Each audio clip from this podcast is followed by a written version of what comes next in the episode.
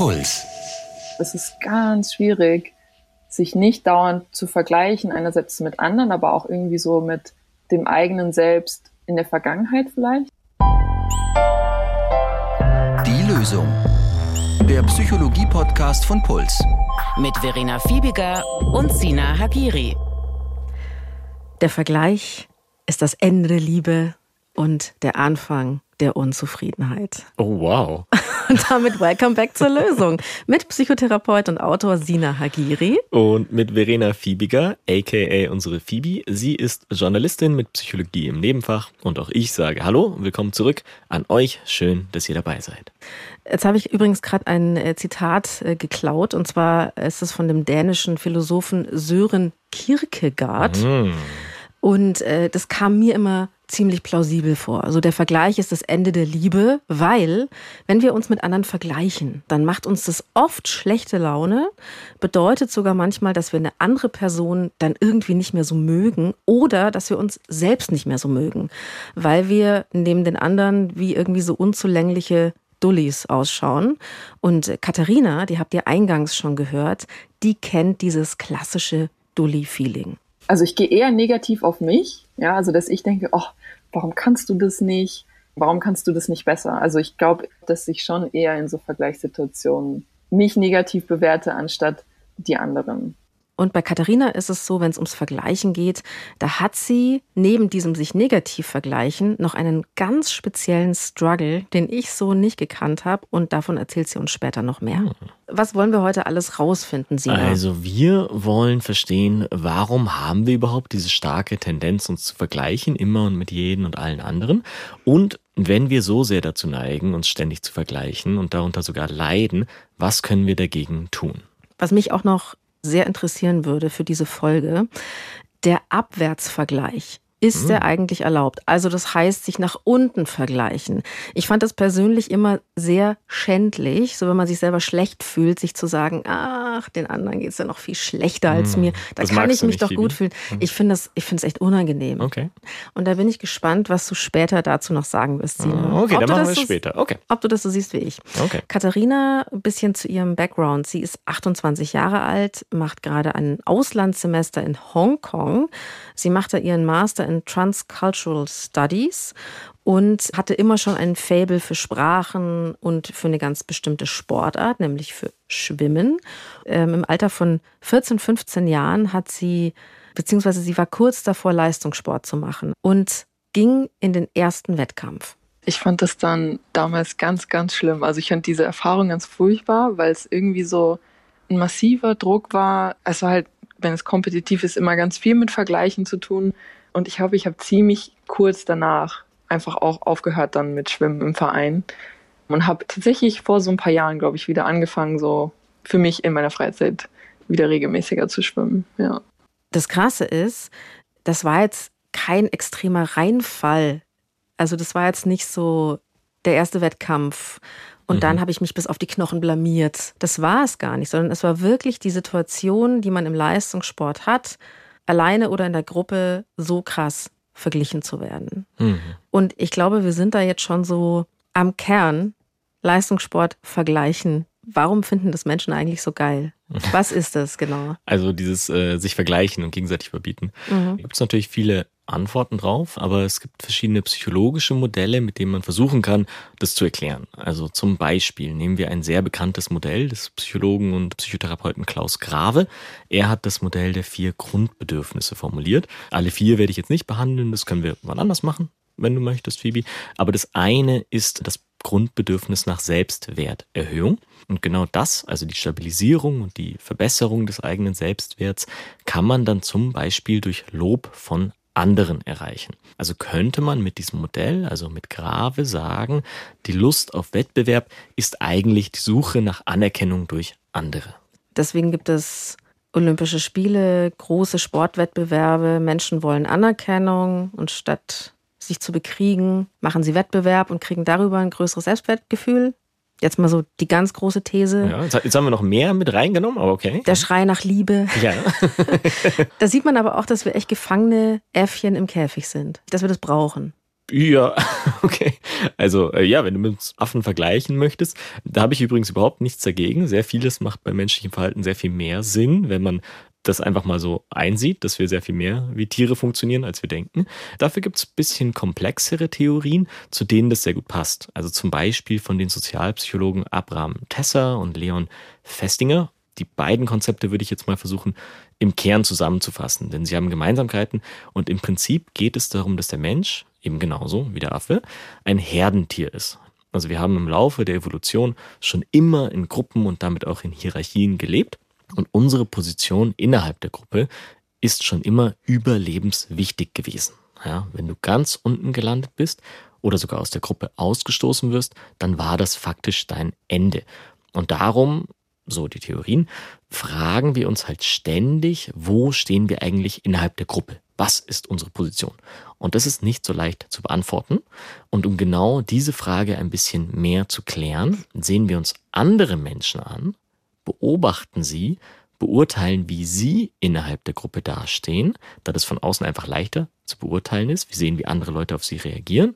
Und dann vergleichen wir uns mit diesen Leuten, um darüber eine Information zu gewinnen, okay, im Vergleich zu dieser Person stehe ich höher oder niedriger und so erfahren wir etwas über unseren eigenen Status. Das bedeutet, sich vergleichen ist auch ein ein eingebautes Warnsystem, das uns vor mhm. Ausgrenzung schützen kann. Mhm, mh, mh. Also es fördert eigentlich auch das sich anpassen an die Gruppe, oder? Ja, ja, das kann man so sagen, weil Ausgrenzung halt der Worst Case ist. Das ist eine der größten Gefahren, die uns droht. Und es ist die letzte Konsequenz beim sozialen Abstieg. Der Affe, der alleine im Wald umherirrt und nicht Teil einer Gruppe ist, der wird nicht überleben. Und um das zu vermeiden, ja, hast du recht, Phoebe, da wird er sich also eher anpassen, wenn das der Weg ist, um den Status in der Gruppe zu erhalten. Aber schau, genauso kommt mir Vergleichen vor. Es ist einfach primitiv, eigentlich. ja, okay, ich habe mit den Affen dann, ich bin da voll drauf eingestiegen, deswegen kann ich das jetzt nicht bestreiten. ich finde es voll schlüssig, aber ich finde es trotzdem verwerflich, ja, sagen wir so. Ähm, okay, also dass es primitiv ist, dem würde ich jetzt nicht widersprechen. Aber es ist ja sehr, sehr vieles daran, wie wir fühlen, wie wir denken, wie wir handeln, ist nun mal primitiv. Und deswegen ist es nicht automatisch etwas Schlechtes. Ich will jetzt nicht unterschreiben, dass primitiv sein gleich schlecht sein bedeutet. Aber ja, primitive Tendenzen an uns, die sollten wir wohl definitiv kritisch hinterfragen. Das stimmt. Weil wir jetzt schon so bei dem Primatenrudel mhm. waren, kommen wir kurz nochmal zu diesem Teamsport. Okay. Bei Wettbewerben. Katharina hat mir erzählt, dass sie Vergleichen im Teamsport am schlimmsten fand. Also du trittst als Team an mhm. und wenn du dann mit deiner Leistung die ganze Gruppe runterziehst, ah. dann ist das Vergleichen noch schmerzhafter, als wenn du alleine ablust. Ja, absolut, absolut. Ist ja auch viel bedrohlicher, in der Gruppe und mit der Gruppe abzulosen, so wie du sagst.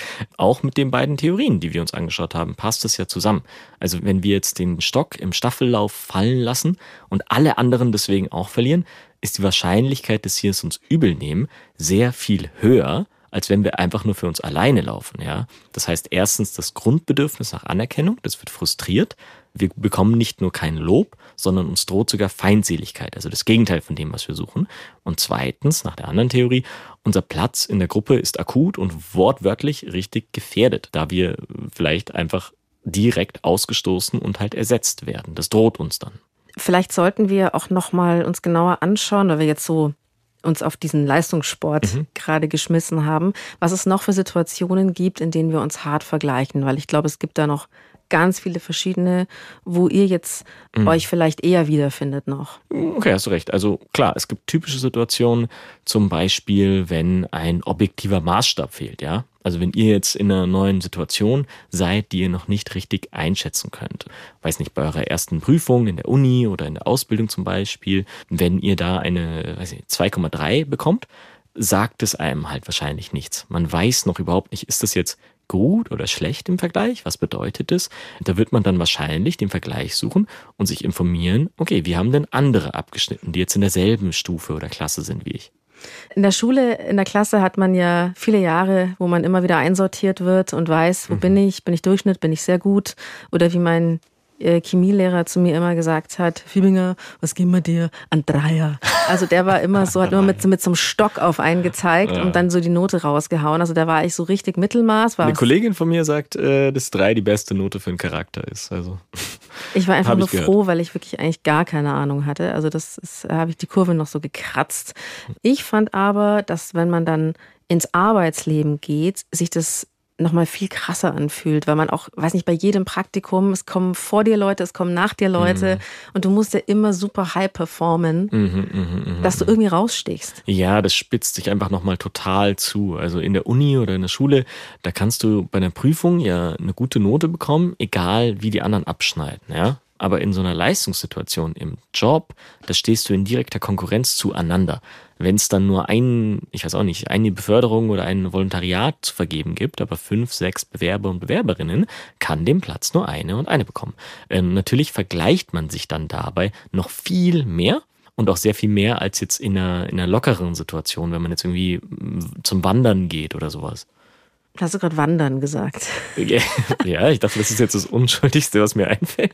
Also, ich habe ja ein, ein, Volontariat gemacht beim Bayerischen Rundfunk und wir waren so eine Gruppe auch. Aha. Und ja, krasse Vergleichssituation habe ich in der Lösung auch schon mal erzählt, wie das ist, wenn man so ein Bewerbungsgespräch hat und wie stressig und so, aber dann ist man da drin. Ah, okay, ihr seid also als Arbeitsgruppe wandern gegangen. Quasi. Eigentlich einfach als die lustigen Volontäre und Volontärinnen, die halt okay. mal was Gemeinsames unternehmen, mhm. waren aber auch harte Sportskanonen dabei, also die mhm. halt einfach öfter auf den Berg gehen, die das wirklich in ihrer Freizeit machen. Ich als alter Bergprofi hatte nicht mal eine Brotzeit dabei. Wir waren sieben Stunden unterwegs und es ging dauernd hoch, runter, hoch, runter. Also es war nicht Gott. nur eine Gipfelbesteigung, sondern es war so Hügel um oh, Hügel. Und ich habe schon am Anfang gemerkt, war auch noch so frisch erkältet. Ich habe auch immer gesagt, so könnt ihr mich einfach mit Sauerstoffflasche hier liegen lassen. Ja. Also so zurücklassen wie die auf dem Mount Everest, die die mhm, einfach mhm. einfach nicht, nicht mehr schaffen. Ich fühl's sehr, Phoebe, ich fühl's.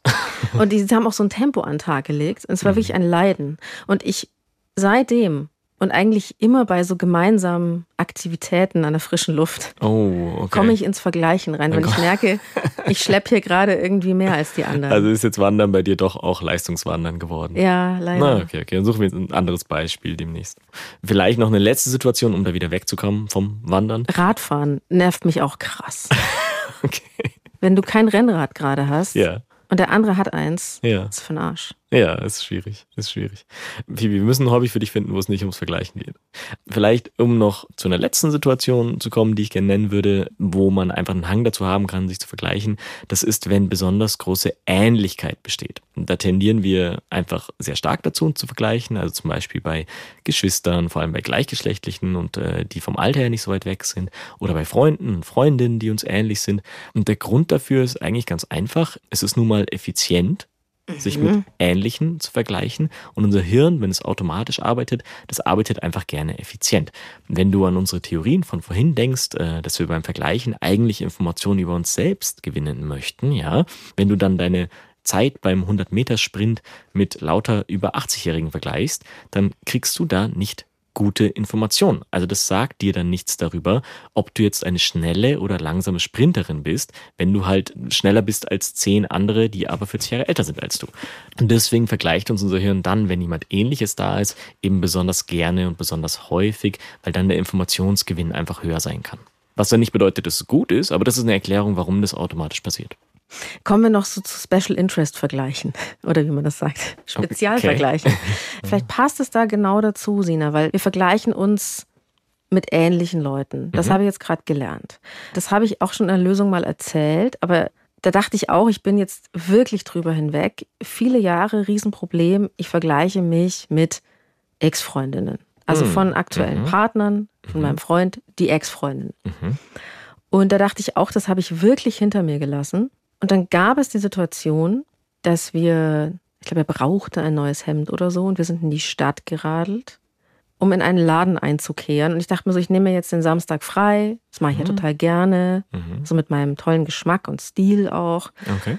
Und dann treffen wir seine Ex-Freundin auf der Straße vor dem Laden. Mhm. In Klammern Stylistin. und Shit. Und wirklich, die ist auch so eine Erscheinung irgendwie. Okay. Also so Mist, ich hatte das früher so, Ex-Freundin schön, ich bin hässlich, Ex-Freundin klug, ich bin dumm. Mhm. Und da war ich so, Ex-Freundin, Shoppingberaterin, Mhm. Ich war irgendwann der grumpy Ehemann, der so Espresso trinkend in so einem Sessel gekauert Mhm, ist und sie hat die Beratung übernommen. Oh. Also ich war raus. Okay, das klingt aber auch fies. Ich war Phoebe. dismissed aus der Shopping-Situation. Ja, und wir sind nach Hause gefahren, er voll die dicken Taschen. und ich war so richtig beleidigt irgendwie. Ja, zu Recht. Naja, aber irgendwie, es war auch übertrieben. Ja, vielleicht, aber komm. Man ist hart zu handeln, ist mies zu handeln, verstehe ich. Also ich meine, die Ähnlichkeit, eine Situation, die kommt halt aus der Ähnlichkeit der Rolle. Also Ich da dachte ist halt, ich bin die perfekte Shopping-Begleiterin. Ja, ich ja. kann doch sagen, nein, also das sitzt jetzt da nicht so gut am Bauch Mhm. oder so. na, das Dann hat sie da rumgezupft. Ja, was soll das denn? Halt Okay, du bist auf meiner Seite. Voll. Endlich mal. Voll. Sehr gut, sehr gut. Also ich finde, ja, da hast du alles richtig gemacht, da durftest du beleidigt sein und äh, hoffe, du hast es auch ausgedrückt. Ich habe mich schon richtig aufgeführt. Nein, habe ich nicht. Es war auch wieder der Klassiker, sich selbst vergleichen, sich irgendwie dabei kleiner machen. Mhm. Also ich habe mich einfach wie früher gefühlt, einfach so klein und irgendwie unfähig neben dieser tollen Person, die ich auch, by the way, total sympathisch finde. Mhm. Also die ist super witzig und nett. Jetzt macht ja noch schlimmer. Das ist, äh, Ja, das war so der Super Pain. So, die ist wirklich, die ist wirklich eine tolle Frau, ja. Ja, ja. Und das ist das, was, glaube ich, viele von uns eher kennen. Und jetzt kommen wir zum Special Struggle von Katharina. Bei der geht es auch umgekehrt. Also sie schneidet einfach objektiv gesehen besser ab okay. Und dann spürt sie, dass die andere Person sich negativ vergleicht. Mhm. Und das hat bei ihr mittlerweile dazu geführt, dass sie sich über ihren eigenen Erfolg nicht mehr freuen kann Ah, okay. Ja. weil sie da so mitschwingt dann. Und ich habe sie auch gefragt, sag mal, woher kommt das irgendwie? Und sie hat gemeint, sie hatte in der Vergangenheit wirklich Situationen, wo ihr was gelungen ist und die andere Person war pisst. Das war so, ich glaube, Oberstufe in der Schule und ich habe nie viel gelernt und ich hatte aber so ein paar Fächer, in denen ich einfach immer ganz gut war, weil ich einfach ganz gut so mich da so durchschlängeln konnte. Und das war zum Beispiel Deutsch und eine Freundin von mir, die hatte damit immer eher ein bisschen Schwierigkeiten, weil die auch LRS hatte.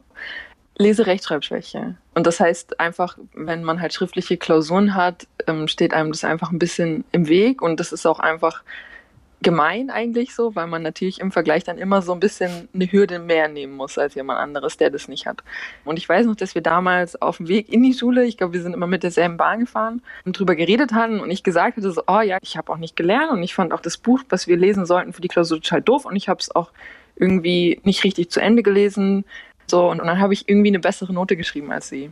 Ohne dass ich das wollte oder so, aber sie fand das so schlimm und sie fand das so blöd von mir. So, das ist eine Story, die ist wirklich schon lange her.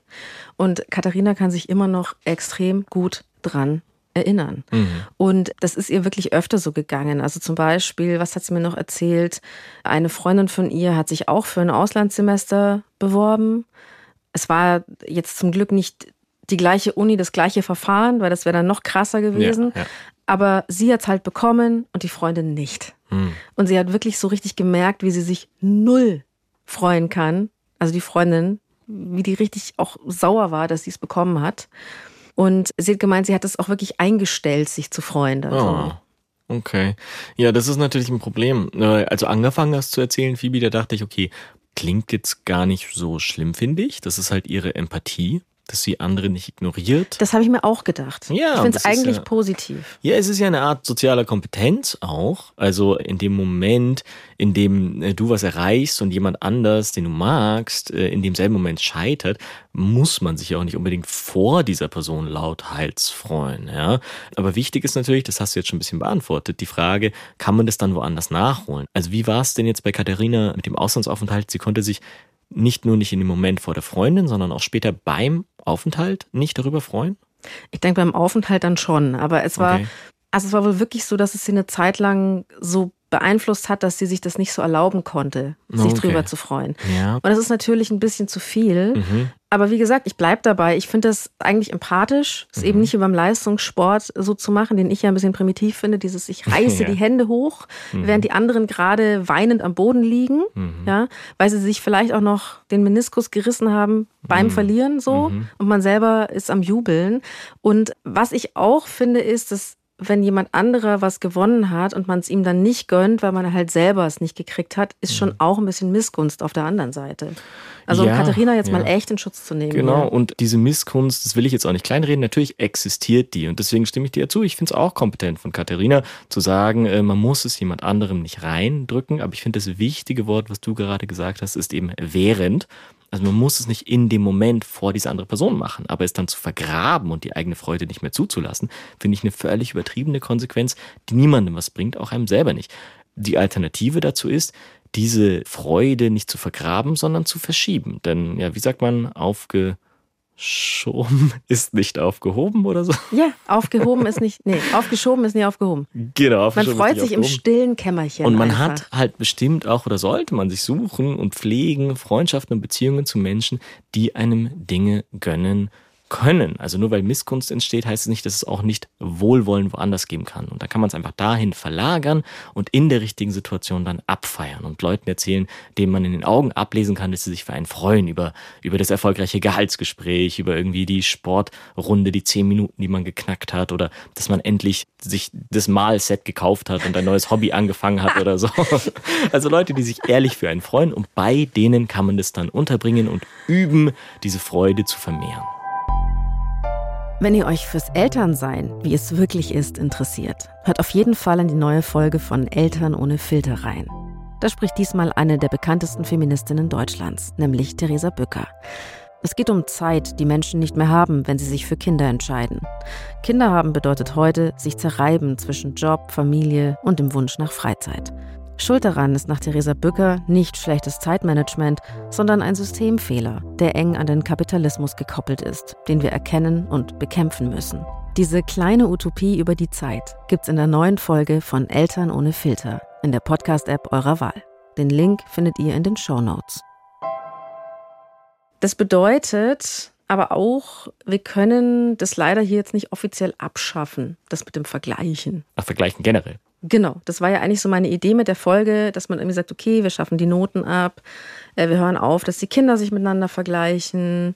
Aber das ist unrealistisch. Und das macht eigentlich keinen Sinn. Also mal, ich habe die Macht nicht, das abzuschaffen. Ich weiß nicht, wie deine Connections da so sind, aber lass uns mal nicht unterschlagen. Jetzt haben wir so viel Negatives über den Vergleich gesagt, dass der auch durchaus positive Effekte haben kann, Phoebe. Und wenn man den Vergleich ganz abschafft, schafft man die ja auch mit ab. Zum Beispiel können wir über Vergleiche auch Motivation finden oder unseren eigenen Selbstwert stärken.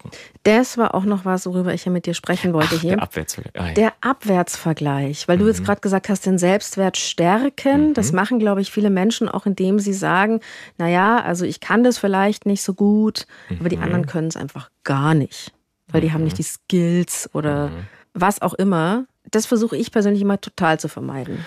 Okay. Ähm, Hat was also, Tabuisiertes bei mir. Das höre ich schon raus. Also wenn du es für dich persönlich so tabuisierst, okay. Aber mal so aus therapeutischer Sicht, da ist dieser Abwärtsvergleich einfach ein wichtiges Werkzeug manchmal. Bei Gruppentherapien zum Beispiel oder bei Klinikaufenthalten wird damit sogar geplant. Das ist ein Teil des Konzepts, ja. Jetzt ernsthaft, dass ja. man sagt, Patient XY jetzt nicht spezifisch sterbe, aber Patienten generell. Also weißt du, der Psychoanalytiker und Buchautor Irvin Yalom, den kennst du vielleicht? Der, Nein. Der hat Und Nietzsche weinte geschrieben, ein, ein sehr schönes Buch, das ich empfehlen kann. Mhm. Ähm, der nennt es die Universalität des Leidens. Also der ist so eine psychoanalytische Gruppentherapie Koryphäe. Und das bedeutet halt, wenn Patienten in der Klinik wirklich erleben, als was anderes, als wenn du es liest irgendwo oder ich als Therapeut es jemandem sage, wenn die wirklich erleben, es gibt da noch ganz viele andere, denen geht's genau genauso schlecht wie mir oder sogar noch viel schlechter als mir. Das kann in dem Moment, wo es ihnen selber sehr schlecht geht, ein bisschen ein Balsam sein. Das kann eine Linderung sein, das kann ein Trost sein. Und darum kann ich das jetzt nicht unterschreiben, dass wir das jetzt moralisch verwerflich nennen oder so stehen lassen, dass Abwärtsvergleich böse ist. Es hilft halt Menschen in Not. Aber wenn jetzt der Selbstwert eigentlich okay ist, also sagen wir mal so durchschnittlich, okay dann hat es doch schon was Verachtendes, sich nach unten zu vergleichen. Ah, ich weiß, ich tue mir da schwer mitzumachen, Phoebe. Ich würde da trotzdem noch unterscheiden. Also zum Beispiel nach der Konsequenz, die du aus dem Vergleich ziehst. Also wenn ich jetzt in etwas besser abschneiden würde als jemand anders, was ist dann meine Konsequenz daraus? Was bedeutet das für mich? Mache ich mich über die andere Person lustig? Werte ich sie dann dafür ab, dass sie das nicht kann oder er das nicht kann? Klar, das finde ich falsch. Und das würde ich jetzt auch nicht unterschreiben und empfehlen wollen. Aber ich kann doch auch so einen Vergleich machen und danach sowohl eine Dankbarkeit für meine Situation als auch ein Mitgefühl für das Gegenüber entwickeln. Und, ah, das sind ähm, aber große Werte. Jetzt. Ja, aber um ehrlich zu sein, Vivi, ich, mein, ich finde es fast eher falsch, das gar nicht zu tun. Also die Augen vor so einem Vergleich zu verschließen und so tun, als existiert das nicht. Wie soll man seine eigenen Privilegien kennen und sich dem bewusst sein, wenn man sich nicht vergleicht? Ja, wenn man so tut, als gäbe es die Unterschiede nicht. Mhm. Also sagen wir mal, dein, weiß ich nicht, dein Gehör ist super toll und du hast äh auch schlechtes Beispiel, leider gar nicht. Ich habe ein Loch im Trommelfell und höre nicht mehr, wo es klingelt. Ist auf der okay. Straße immer. Egal. Dann drehen wir es um. Dann sagen, sagen, wir mal, sagen wir mal, du würdest ganz besonders scharf und toll sehen, ja. Ähm, ich sehe wirklich am besten von meiner ganzen Familie. Okay. Ah, ja. genau, eben. Okay. Und du kannst trotzdem eine Dankbarkeit dafür haben, dass du so gut sehen kannst, dich darüber freuen und trotzdem ein Mitgefühl. Du kannst ja trotzdem Freunde und Freundinnen haben, die nicht so gut sehen und kannst dir denken, ah, das tut dir aber leid für sie. Und jetzt stell dir auch noch vor, du hast jetzt gerade gesagt, dein Gehör ist nicht ganz so gut, hast du gemeint? Ja, ist echt mies. Okay, und jetzt stell dir vor, du würdest dich nur darauf fokussieren, okay, mein Gehör ist schlechter als allen anderen, aber dass du vielleicht besser siehst als andere, das würdest du ignorieren. Was ist da der Gewinn für die Welt? Was ist daran besser? Es ist doch schöner, wenn du dein Gehör, okay, das akzeptierst du oder gehst damit um, bist dankbar dafür, dass du besser sehen kannst und gönnst es anderen, die nicht so gut sehen können wie du, dass sie Brillen haben dürfen. Das finde ich, ist eigentlich eine Art und Weise, damit umzugehen, ohne den Abwärtsvergleich aus der Welt schmeißen zu müssen. Einleuchtend. Da muss ich aber trotzdem nochmal drüber nachdenken. Ja, das war jetzt eine sehr rationale Antwort. Einleuchtend. In der Theorie macht es Sinn.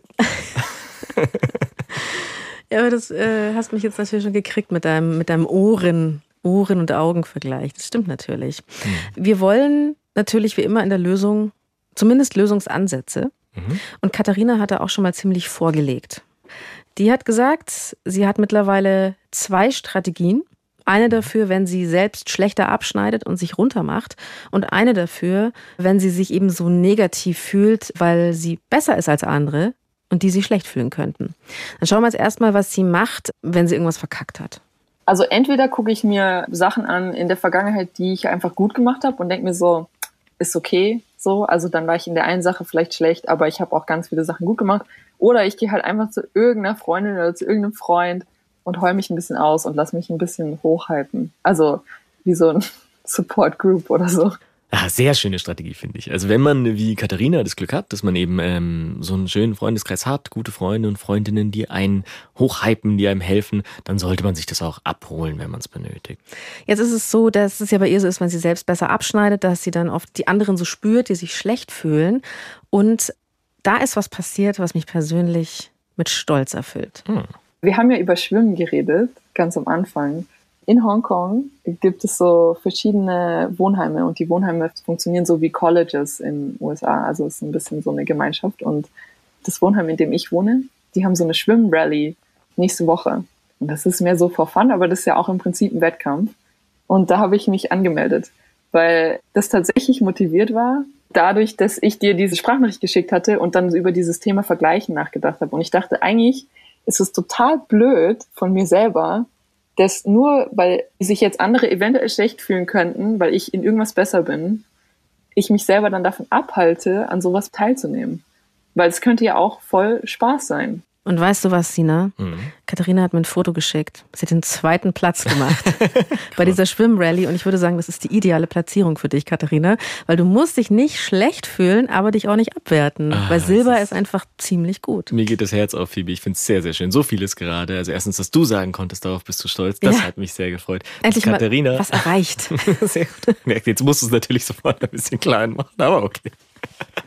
ähm, dass Katharina da teilgenommen hat und zwar völlig unabhängig von ihrer Platzierung. Also die ist mir wurscht, aber dass sie das einfach gemacht hat und wie sie sagt, just for fun, großartig. Und auch wie sie darauf gekommen ist, dass sie quasi über die Selbsterkenntnis, weißt du, sie hat sich mit dem Thema beschäftigt und hat über diese Reflexion Entscheidungen getroffen, was Neues ausprobiert, dann eine gute Erfahrung gemacht. Also ganz, ganz, ganz, ganz, ganz toll.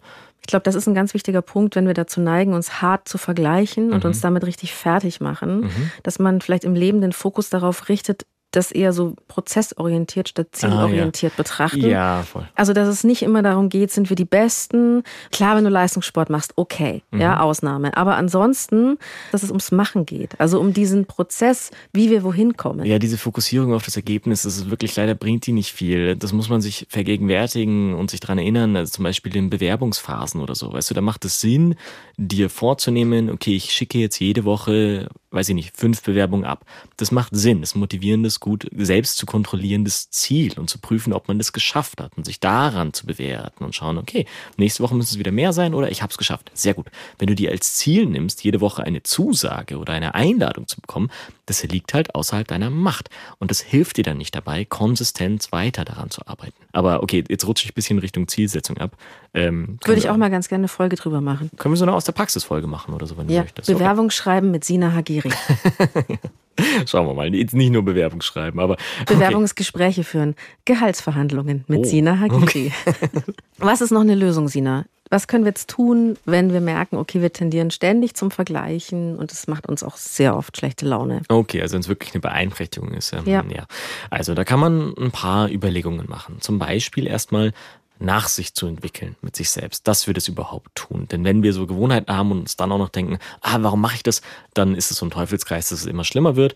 Es ist überhaupt nicht ungewöhnlich. Wir vergleichen uns automatisch ständig. Das hat Katharina ganz am Anfang als so, sie hat das Gefühl, beschrieben. Und wir haben es ja mit den Theorien vorhin untermauert. Es ist sowohl in unserer DNA schon drin, als auch in der Art und Weise, wie wir aufwachsen. Also wir sind im Schulsystem, da werden wir ständig verglichen. Wir werden schon als Kinder ständig miteinander verglichen, egal jetzt ob positiv oder negativ. Wir vergleichen uns auf Social Media dauerhaft. Ich vergleiche jeden Handytarif, den ich mache, mit 200 anderen Tarifen. Also es ist eine Gewohnheit und es ist in uns drin. Wichtig ist es halt zu sehen und zu unterscheiden, wo sind vielleicht unsere ganz persönlichen und individuellen Unsicherheiten. Also ja, Vergleiche und Themen, die jetzt nicht jedem ständig passieren, sondern spezifisch uns. Diese Unsicherheiten, die können durch frühe Abwertung zum Beispiel entstehen, aber schon auch durch zum Beispiel zu dauerhaftes und überschwängliches Lob. Ja? Also wenn dir ständig gesagt wurde, ähm, es ist so toll, dass du am allerbesten in der Klasse Klavier spielst und natürlich auch so begabt bist darin, dann stehst du unter einem ganz besonderen Druck, immer auch die Beste zu bleiben. Ja? Und deswegen kann es dir halt in dem Thema passieren, dass du dich wegen dieser Vergangenheit ständig vergleichst und dir die Freude daran so vergeht. Wenn du das mal identifiziert hast, dass es da Gründe dafür gibt, warum du dich da ständig vergleichst, die in der Vergangenheit liegen, dann kann es dir ein Stück einfacher fallen zu sagen, okay, das sind jetzt so innere Stimmen von früher, die melden sich, da kann ich nichts dafür, aber ich muss denen ja nicht nachgeben. Ich bin jetzt älter, ich bin erwachsener, ich kann eigene Entscheidungen treffen und ich kann diese Stimmen getrost stehen lassen und es einfach mal anders probieren.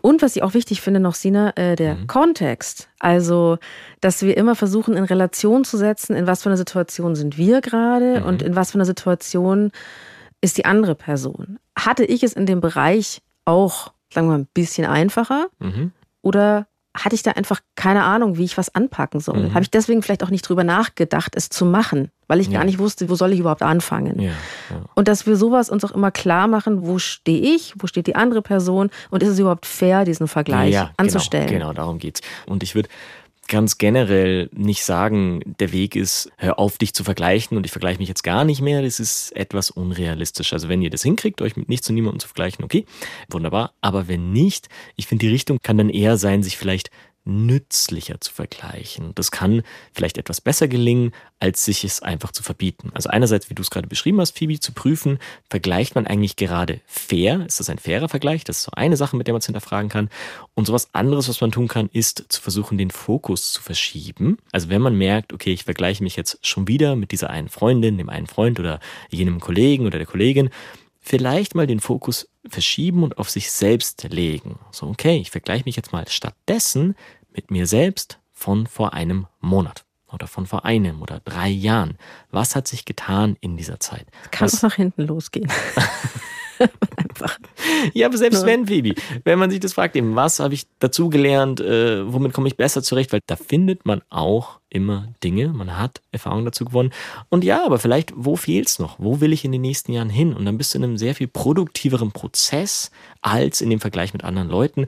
Kannst vielleicht Konsequenzen daraus ziehen, kannst dir neue Ziele stecken, kannst Prioritäten verändern. Und das finde ich, kann dann sehr viel produktiver sein, so wie es bei Katharina gewesen ist, die darüber nachgedacht hat, wie sie weitermachen möchte mit diesen Wettbewerbssituationen und sich so die Optionen erweitern. Schön, vielen Dank, Sina. Und hier nochmal der Reminder an uns alle, dass wir uns die Einzigartigkeit von jedem Menschen bewusst machen. Oh, das ist schön. Darauf enden wir, Phoebe. Also. Ich dachte, darauf trinken wir jetzt ein. Danke, Katharina, dass du mit uns gesprochen hast. Wenn ihr Fragen zu dieser Folge habt, wie immer, schreibt uns einfach eine Mail an die.loesung.deinpuls.de. Für Themenvorschläge schickt ihr uns bitte eine Sprachnachricht an die 0151 1218 und viermal die 5. Abonniert gerne die Lösung und wir freuen uns natürlich über Sternchen in der Podcast-App eurer Wahl. Die Redaktion hatten Alexander Loos und Marion Lichtenauer. Produktion Hanna Meyer. Community Management für Lisa Walter. Sounddesign Benedikt Wiesmeier und Enno Rangnick. Grafik Max Hofstetter, Lea Tanzer, Veronika Grenzebach und Christopher Roos von Rosen. Und wenn es euch gefallen hat, dann hört gerne in unsere anderen Folgen rein. Es gibt nicht die Lösung. Aber jeder Schritt zählt. Puls.